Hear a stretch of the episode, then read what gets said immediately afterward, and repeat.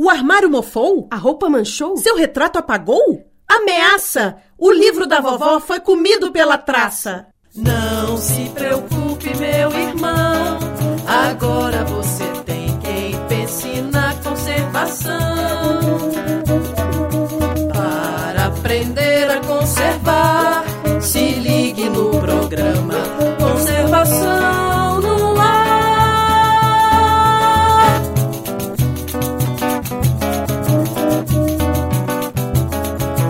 Francelina Ibrahim, moradora de Ouro Preto, possui um grande acervo de livros. Ela vai falar sobre os procedimentos que adota para mantê-los conservados.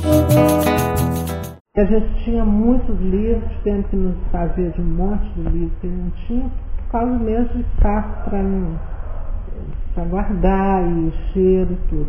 Mas o que a gente tem, eu faço assim, é, periodicamente, dois em dois meses, eu limpo todos.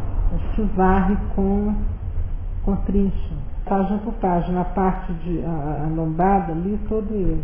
E tem um faxineiro que faz faxina para mim de vez em quando, ele também já sabe isso, Marcos. Então ele vem, passa um dia, não temos muito livro mais, mas o que a gente tem, a gente tem mantido assim, eu vou mostrar para você.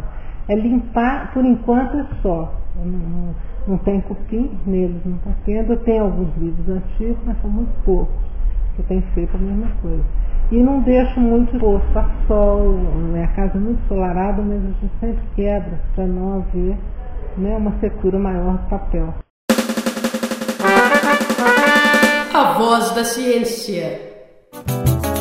As orientações propostas nos cadernos Roteiro de Avaliação e Diagnóstico em Conservação Preventiva de Aciara Froner confirmam as dicas de Francelina.